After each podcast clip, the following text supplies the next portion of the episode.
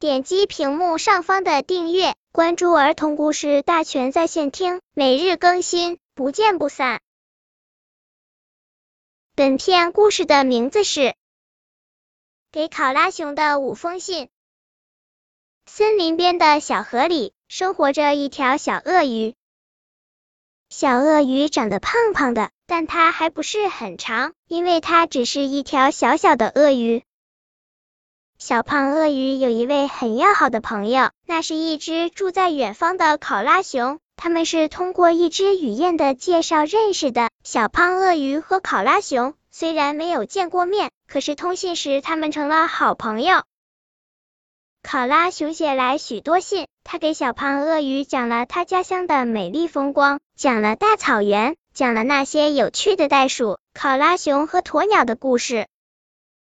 小胖鳄鱼呢，也想写信给考拉熊讲讲自己家乡的美丽风景。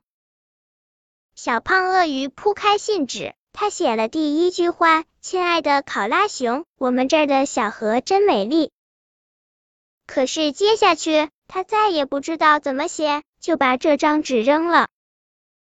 过了几天，小胖鳄鱼又想写信了。他铺开纸，写下第一句：“亲爱的考拉熊，我们这儿的岸上真有趣。”接下去，他不知怎么写，又把这张纸给扔了。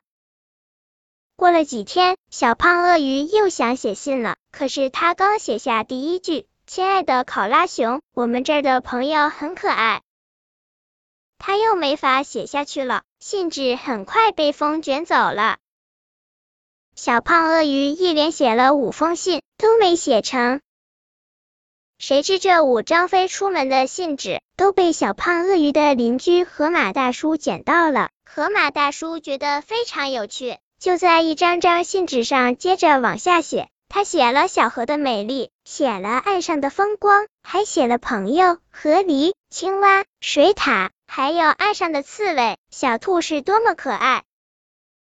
河马大叔的这五封信被印成了书，书名就叫《河马大叔给好朋友的五封信》。书里还有小河狸画的精美插图和水獭的摄影作品，书印制的非常讲究，森林里的小动物都争先恐后的读起来。他们第一次在这本书中读到自己的家乡、熟悉的朋友，感到非常亲切。小胖鳄鱼也读到了这本书，他又高兴又难为情。小胖鳄鱼问河马大叔：“他是怎么把家乡和伙伴们写的这么有趣可爱的？”河马大叔说。因为我爱他们呀，我爱小河，爱岸上的一草一木，爱我的好朋友们。我仔仔细细的观察他们，把他们的一点一滴都记在脑子里。我一句一句的写，一次一次的改，就写成了这些。小胖鳄鱼乐了，他把河马大叔写的书寄给了他远方的朋友考拉熊。并且在给考拉熊的信中说，从今天起，我会重新观察我的家乡，还要重新认识我的朋友们。我会把他们的点点滴滴都记在我的日记里。小胖鳄鱼在信的末尾写着：“等着吧，你下次收到的一本书，一定是小胖鳄鱼写的给考拉熊的五封信。”本篇故事就到这里，喜欢我的朋友可以点击屏幕上方的订阅，每日更新，不见不散。